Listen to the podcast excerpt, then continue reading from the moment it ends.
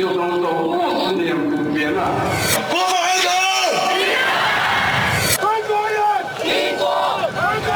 将依法制定香港特别行政区。他曾是英国的殖民地，他走进回归中国的洪流。然而，他还会五十年不变吗？他还是国际金融中心吗？香港的变与不变之间，事实岂能藏乎？中央广播电台这样看香港，舍之岂能藏乎？节目每周三晚间十点，由吴色志老师来和大家一起话说香港，关心香港。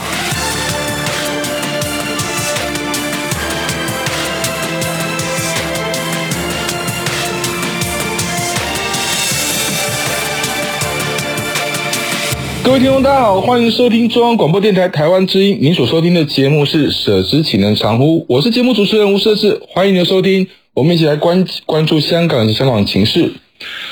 好，我们呃这个礼拜想要来谈谈一个跟香港有点关联性，但是其实比较深度来讨论中国目前他所面对的一个国际情势。那当然呃，依照现在习近平他为了要追求他明年可以顺利的一个连任。那个总书记这一职这个职务呢，那顺顺利进入到二十大的掌权，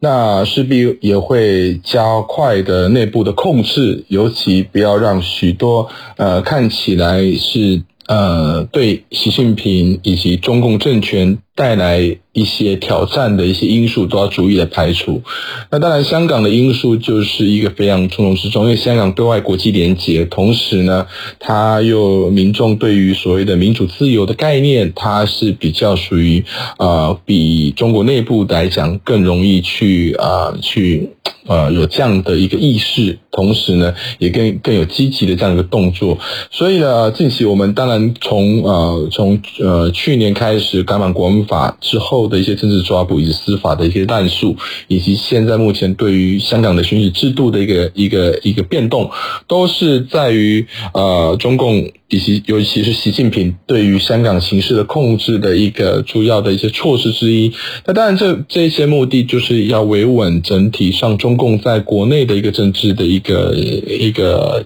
呃权力的稳定，同时也要能够让。啊、呃，基本上香港在国际链接这部分，尤其在民主人权这个议题上，能够削弱香港的一个啊、对于境外的一些连接的一些渠道。所以呢，为什么这也解释了啊、那个港版国安法，它特别提及所谓的啊、勾结呃境外势力等等这样的一个罪名。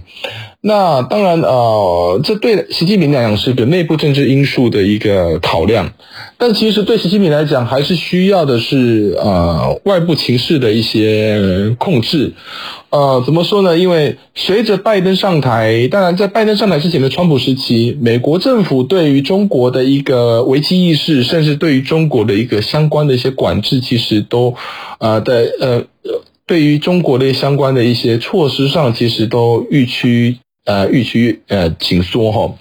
那尤其呃从经贸层面到外交层面，甚至在军事跟区域上等等这些议题上，或者是科技上，其实对中国的一个疑虑都非常的深。那尤其在呃拜登上台之后。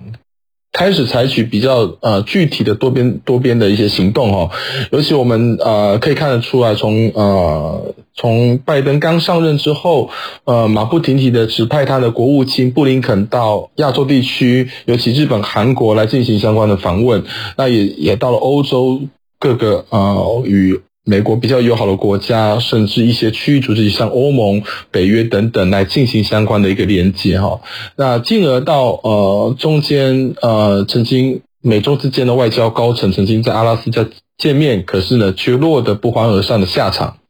那拜登在今年六月也到了。欧洲进行相关的一些访问，哈，那当然也参与一些非常重要的元首峰会，包括 G7 的峰会以及北约的峰会，那甚至跟普京见了面。所以其实，呃，我们可以看得出来，其实美国在这个所谓的围堵中国的策略上呢，它虽然没有像川普时期这么的大张旗鼓，哈，但是可以看得出来，它是有层次的、有次序的，甚至是可预期性的相关的对外做法。那这些做法其实对中国来讲，确实是有带来一定程度的影响。因为过去呢，其实川普所采取比较激烈式的对抗，甚至反反复复的对抗，虽然让人捉捉不住边，不过中国它的反应却是逐步的走向所谓的。嗯，战狼式的外交模式，但是拜登一上台之后，他改变这个模式，让中国不得不去正视的说，在国际的游戏规则以及目前的国际体系呢，还是以欧美国家以及西方国家这先进国家为主的一些呃分配，所以呢，中国他不得不去。面对说，当美国采取这些多边多边的措施时候，他该如何去应应？那我们也看到了说，呃，习近平在目前对于国内政治的权力的维稳，以及国呃国际上相关的情势的变化，其实习近平他呃慢慢的他也改变了一些做法，例如说在前一段时间，他在他的一个内部的中央呃中共中央。呃，中央政治政治局的一个会议上，特别提及了所谓的要去呃改变嗯中国的对外的一个国际宣传的作业，尤其要建立一个比较可爱友好的一个国家形象。显见的，呃，习近平也看到了说，过去所采取属于比较战狼式的外交模式，确实引起了国际社会相当程度的一个反弹，而这完全不利于。中国它呃试图的提高自己的国际地位或者是影响力的相关的做法，那当然对习近平来讲，其实呃这些措施对他来说，他也不会轻易的说，我今天放软就完全放软，他还是会有强硬的一面。那呃这也是他必须对内解释的一个非常重要的一些考量。不过习近平他以以近期来看，他如何去形塑他对他有利的国际环境，除了去呃透过他过去的。嗯，“一带一路”的策略来去跟一些跟中国相对比较 close 的一些国家来进行嗯连接之外，但是这些国家其毕竟大部分都是弱势国家。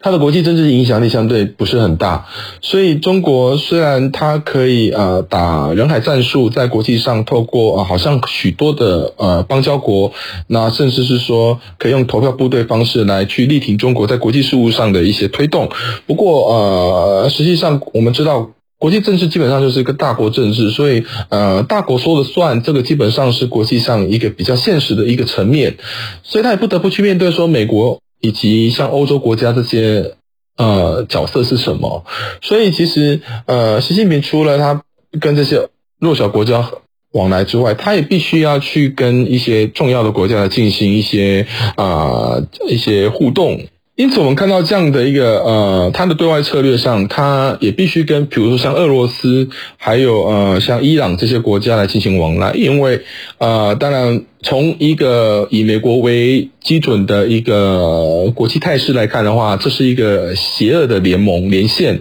可是实际上，呃，某个程度上，这是也是中国它不得不去跟这些大国来进行呃交换利益，甚至可以拉帮结派，能够足以。筹组一个可以跟美国等民主国家所建立的呃对抗的能量能耐，那呃，但这是呃一个呃目前我们看到中国的一个策略。那另外一个层面，其实呃中国近期也非常积极的希望能够跟。啊，美国建立起可以呃沟通的管道，当然美国也是如此，因为对美国来讲，呃，跟中国之间的一个往来，纵然是许许多层面是竞争、是威胁的，不过能够取得一定的热线跟沟通也是非常重要的一个面向。我们如果看到过去冷战时期，美苏之间虽然进行了很多的军事的一个呃对峙，甚至是说呃竞赛，不过他们为了让呃这样的一个大国之间的竞赛能够在可可控的范围之下，呃，而不至于走向呃相互毁灭的一个阶段，它也必须要进行相关的一些沟通，所以热线非常重要。所以美国它也试图的抛出，希望可以跟中国建立一些热线，来去避免不必要的一些冲突。呃，美国在今年三月的时候的，在阿拉斯加美中之间的一个外交高层的时候，那时候。苏利文就白宫的啊、国安顾问苏利文，他就特别提到说，他其美国其实不怕跟中国竞争，只是他认为说，呃，不需要把竞争扩及到变成全面性的冲突。那这一次，其实我们看到美国的副国务卿雪曼呢，他到中国去访问，其实他也特呃当呃那这时候的白宫发言人其实其实也特别强调了说，美中之间其实啊、呃、是竞争的，但是为了让它控制到不至于走向冲突呢，也必须要做一些所谓的呃防范措施，也就是我们讲的说要有一个护栏。那这个护栏基本上的概念就是说，呃，希望不要说因为误判而导致的进入到军事上的对局对决。那另外的也是要展现，他特呃美美国也政府也特别展特别强调是，其实也要展现，就是说呃美国之美中之间的是一个所谓的可以良性竞争的一个呃方式。那呃这是从美国的角度来看，那从中国的角度来看，当然外部环境可以控，除了说它可以提升国家的形象、国家的能耐。呃，拉帮结派之外，他也必须要去跟当前最大的国家、全球最有呃最有权利，甚至是说呃实力最好的国家来进行往来、来接触。那纵然跟美国之间其实已经几乎说是回不去了，不过他还必须要跟。呃，拜登来进行相关的一些议题，因为两个大国之间其实，呃，除了一些利益上的冲突之外，其实还有一些事务是需要合作的。那呃，所以其实明知道，呃，拜登他对于中国基本上是采取，而且正目前来讲，整体的美国政府，不管是跨党派也好，或者是国会跟行政部门，其实对中国还是顾虑非常深。所以呢，呃，中国也非常清楚说，嗯，纵然如此，但是还是必须要跟美国来进行相关的接触。那这也符合。了习近平的像他的他的一个外交的需要，因为呃，如果一直都不接触的话，那确实整体的国际形态它会变成是以美国为主的对抗中国的一个氛围。那这对习近平来讲，他纵然可以拉帮结派，可是我们也看得出来，许多国家跟中国的往来，他也是保持着一定的距离。而且我们看到俄罗斯，虽然普丁呃他口口声声认为说中国是俄罗斯最重要的伙伴，那两国也签订了呃延延长了两国之间的友好的协约。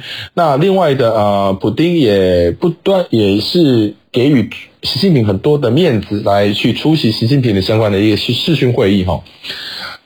但是呢，呃，普丁也是有自己的盘算，因为他认为说，其实目前的态势，国际形势上，美国他要打中，可是实际上，呃，俄罗斯必须防范说，呃，惹祸上身，同时也是。俄罗斯所关注的点跟中国所关注的点还是不一样。另外的，中国其实一直以来对东欧以及中欧国家的一些所谓的渗入、渗透，其实非常动作非常多。这一模式让你踩到了俄罗斯的一个呃墙角，甚至是说，其实这些都是俄罗斯的后花园。那中国它也希望能够提升他自己影响力，某个程度上对俄罗斯来讲也是有相当的戒心。那另外的，虽然俄罗斯也希望跟中国建立很多的经贸的合作，可是呢，呃，俄罗斯内部其实也有一股声音认为说，其实跟中国过度的依赖的话，其实会让俄罗斯失去了自主性，甚至沦为中国底下的小国。那这个对俄罗斯来讲，他看到了许多“一带一路”所参与的弱势国家，其实面对的问题，这也是俄罗斯所顾虑的。那因此呢，在外交策略上，当然采取一定程度的呃跟中国的合作，但是是不是真的能够建立一个足以跟美国对抗的一个联盟，我觉得中俄之间还是有各怀鬼胎，因为呃，某个程度上，虽然呃，在美国的眼中，俄罗斯跟中国都是一个专制体制的国家，但是普丁毕竟还是认为说他是一个透过选票选出来的总统。另外的，他们也是有国会的监督，纵然他们是强人政治，但是呢，呃，把他视为跟呃习近平是一个呃一个。独独裁的一个体制，基本上我觉得普丁是现在非常不认可的。另外的中俄之间，其实呃跟过去中苏之间，其实中苏已经有很多的矛盾了，但是最起码他们有共产主义这样的一个意识形态的一个呃价值的一个重叠。但是现在的中俄之间，其实这个部分的连结其实非常薄弱。所以如何呃美国所建立的民主民主联盟这部分跟中。俄之间的一个所谓的价值联盟，其实基本上是难以匹敌的。所以，呃，我我个人认为，中俄之间如果要抬起一个声势，要去跟美国来进进行竞逐的话，其实有相对的一个呃弱势。但是中国来讲，它还是必须要跟美国接触的原因，是因为习近平他必须要去展现他有这个能耐跟美国来平起平坐，同时呢，也有必须透过这些。不断的接触过程当中，是否能让两国之间的关系能够有所缓解，而不是一直走向对抗的一个敌意螺旋不断上升的一个过程。所以，其实对呃习近平来说，如果假设可以能够与拜登能够见面，能够单独的见面，他们其实已经见过面，尤其在之前在美国所举办的气候大会里面。呃，气候变迁大会里面其实已经视讯会议，习近平也出现过了。不过，那毕竟是一个多边的一个场合，呃，所以呃，基本上还可称不上是一个呃习近平跟拜登之间的会面。所以，对习近平来讲，还是希望能够跟拜登的能够建立一个可以可以跟拜登见面的机会。不过，这个机会呃，是不是这么容易？我们先休息片刻，等一下再跟各位来解析。谢谢。feel 出感动，让爱飞翔。带您认识台湾文化之美，RTI。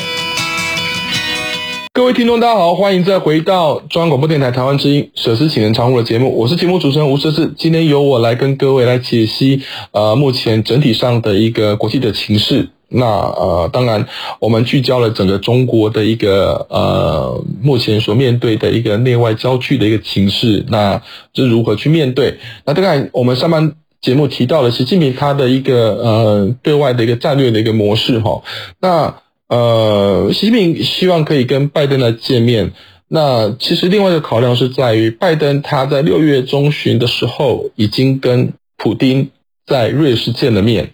那。呃，到是目前为止，拜登也跟了许多的国家见面，包括德国的总理梅克尔，那更不用讲之前跟呃日本的首相菅义伟跟啊、韩国的总统来见面的。所以基本上，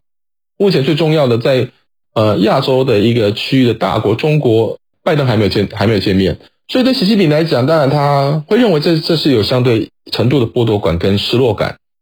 那除此之外呢？其实，呃，对习近平，他我们刚才提到说，他要展现他可以跟拜登平起平坐的意的这个气势，同时呢，他也必须希望能，他也必须要能够展现他对于解决美中之间的一个矛盾的一个能耐，以及希望透过这些不断的接触过程当中，能让美中之间的关系能够有所缓解，纵然没办法走向过去，或者是回。纵然已经回不到回不回不了过去了，但是最起码在可控的范围之内，还是可以突更多凸显了两国之间可以合作的项目。当然，呃，在拜登上台的时候，他已经设定了说，其实美中之间在大部分都还是属于竞争的状态。那但是部分的议题，比如包括说，呃，在呃气候变迁的议题。核武扩散的议题等等呢，这或者是公共卫生这等等议题，其实美中之间其实是有合作的可能性。呃，但是呢，这个这部分是美国所划定的界限。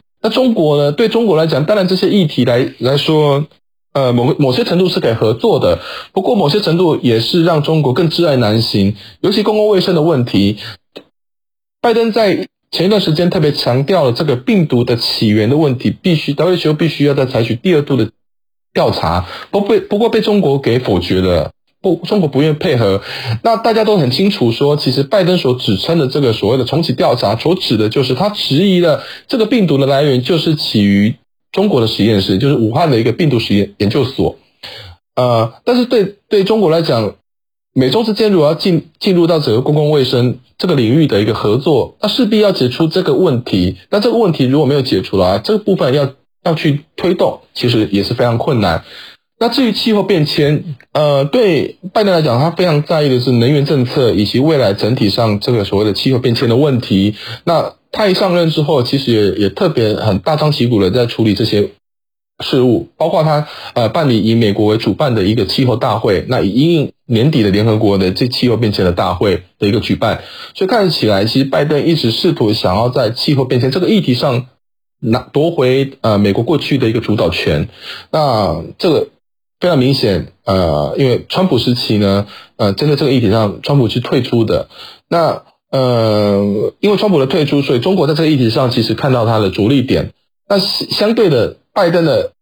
把中把美国带回来这个议题上，其实对中国来讲，其实不见得是全面是好的，因为而反而让中国在某程程度上在这个议题上其实是会失势的，会。呃，会失去他过去说一直希望能够垄断了的话语权。那美国拜登所带领的这个议题上回来之后，再去试图去拓展这样的议题，其实对中国来讲，他是既期待又怕受伤害的。那另外，核武的一个扩张问题，基本上纵然。呃，拜登有抛出这个议题来进行说，美中之间其实有这部分的一个合作的必要，但实际上其实对中国来讲，呃，这个部分中国也不好置酌，因为美国他所呃所试图的去进行的，就是希望能够让这些毁灭性武器能够逐一的来缩减，能够在可控的范围之下。那我们刚才提到了六月中旬的时候，其实。呃，拜登跟普京之间的一个见面，其实也提及到这个武器控管的问题，所以其实呃，这个都不是中国可以可以在这个议题上可以有所发挥，或者是可以独当一面的。那因此，呃，对中国来讲，其实他们当然希望说，第一个能够让美中之间最好能够回到过去伙伴的关系，尤其奥巴马时代的时候。那第二个，呃，当然希望说，呃，经贸之间的一个从川普所延续下来到目前为止的经贸战能够稍显停缓，甚至说能够签订各个下一个阶段的一个呃一个协议，呃，再来是也希望说，呃，美国能够重回过去的一个对中政策，甚至说它一个中国政策。而不用轻易，不要轻易的去挑起所谓的美国对于台海议题上的关注。那不过这些东西其实对中对美国来讲，反而也就是反过来了，反而不不如习近平所期待的。呃，所以呢，呃，纵然现在目前两国之间希望能够朝向在今年十月在意大利所举办的 G20 的呃元首峰会当中，能够举办一场场边的拜习会。呃，不过。有些议题基本上它会是两国之间在目前在磋商筹办这个元首峰会的一个呃一个非常重要的坎，需要需要跨过。那我们当然也很清楚，人权的议题是美国非常关注的，尤其是目前欧美国家对于中国在新疆以及香港的一个人权的侵害，其实都非常的啊。呃，严厉的批评，所以呢，这个部分如果假设没有跨过的话，基本上拜普呃拜习会要去举办，它也可能会落得非常尴尬的场面。那呃，另外的，现在雪曼到中国去访问，呃呃，这段期间雪曼到中国去访问，那实际上呃，我们看到了在确定这个行程之时。在那个时候，环环球时报就就指出了说，呃，如果雪曼要能够让这场会面能够具有意义，那就不要去轻易挑起那些敏感的话题。那实际上讲的就是不要再提人权的问题了。但是我们可以很清楚的看得到，其实这些都是这这个人权议题是中国不愿意乐见美国提及的，但是美国会提的。那另外就是台海议题，那。美美国从呃跟不管跟日本跟韩国或者是在啊、呃、在 G7 或者是在北约，基本上都将这个台海的稳定的一个一个一个一个标签呃紧紧的贴着，甚至说带领的这些国家能够更重视台海一点。果不其然，这些国家也配合了美国有这样的一个动作。那尤其近期呃不管英国或者是说法国等等，他非常都非常重视在。亚太地区的一个军事上的合作，来维持区域的和平。那台海议题不断的被提出来，对中国来讲是非常尴尬的，因为表示台海议题变得非常重要，变成全球性的议题、国际性的议题，必须关注的议题。那中国想要试图的透过他所认知、所对外宣传的一个中国原则，甚至说把台湾视为内政这样的一个倾向呢，变得非常的不是那么容易。那因此，台海议题也是中国非常担心美国会去涉入在呃拜习会谈判的一个重要的一个点。那你要让呃，当然对于美国来讲，它也可以给予你更多的一个外交上的礼节上的一个用词，但是你要让美国完全呃对台海议题完全不关注或放弃，绝对是不可能。尤其目前已经走到这样的一个地步。那另外，当然。呃，最重要的面向就是南海议题，因为对美国来讲，南海的自由航行，不论是川普时期，或是到目前的拜登时期，这都是一个美国对外最大的国家利益的一个战略的考量。那这也不只是美国，包括英国、包括日本、包括东南亚国家，都很希望南海能够成为一个呃，不是那么多军事意味的、那么对立的，甚至是说对于中国在南海一带的一个军事布局，其实非常的担忧。因此，能够让南海能够自由航行，其实对美国来讲也是非常重要的 issue。不过，这个 issue 对中国来讲，啊、他的认知会认为说，在南海议题上，美国的势力介入其实是对中国一个很重要的威胁。那再来是呃，当然不论说呃是十一段论或九段论来讲，其实呃对中国来说，在当地的一个呃一个相关的一个军事部署，也是为了能够维系他自己的内部的一个情势，甚至他的一个主权的意识，或是他领土的完整。所以某个程度上，呃，美国强调了南海的自由航行，对中国来讲是有威胁的。但是呢，呃，中国在这个地方的动作频频，菲律宾也非常不满，越南也非常不满，所以许多国家对于这个区域的一个稳定，反而是。看得非常重，那南海又紧接着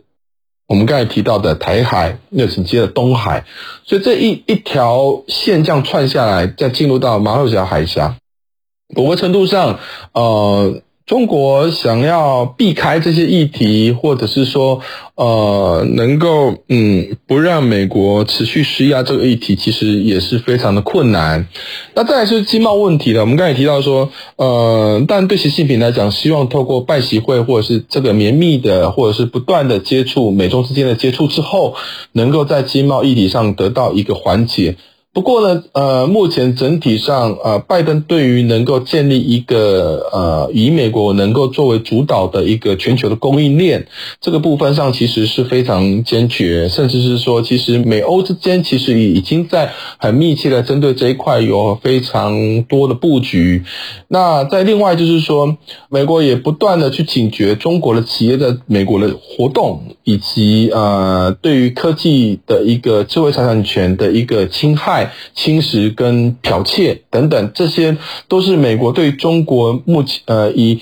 长久以来都不会去改变的一个认识，所以在经贸上的谈判能够到的一个环节，可能也只是一个阶段性的，但是并不会改变美中之间的一个经贸关系的一个结构，也就是说，它不会改变美国对于中国在经经济崛起背后的一个威胁的一个意识。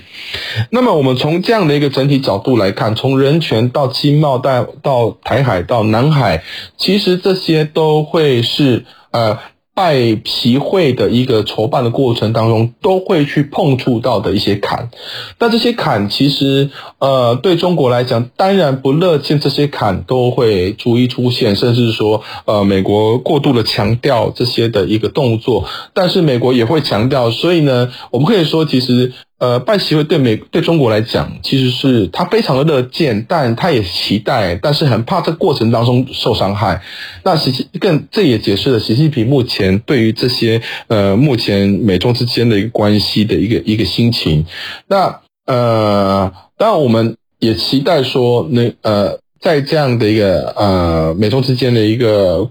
一个谈判过程当中，呃，应当也必须要坚持在人群上的一些一些论述、一些意识。为什么？因为，嗯、呃，当你把这个做，呃。呃，因为外交因素而放松了，或者是呃不对中国谴责的话，其实中国会会更加的一个软土深掘，甚至对于香港或者是新疆的一个人权的打压会更变本加厉。所以呢，我觉得这个部分其实是价值问题，是不得退让，甚至不得妥协的。那我们也期待，当然美中之间大国之间的一个沟通是有助于。情势的稳定，但是该有的一些原则，该有一些方案，该有一些呃立场，基本上它还是有存在价值。国际社会也都在看，那因此在这个部分上，我个人认为，其实呃拜习会。它虽然呃有朝向举办的一个一个方向，不过程当中一定是会非常的崎岖，甚至很多的碰撞。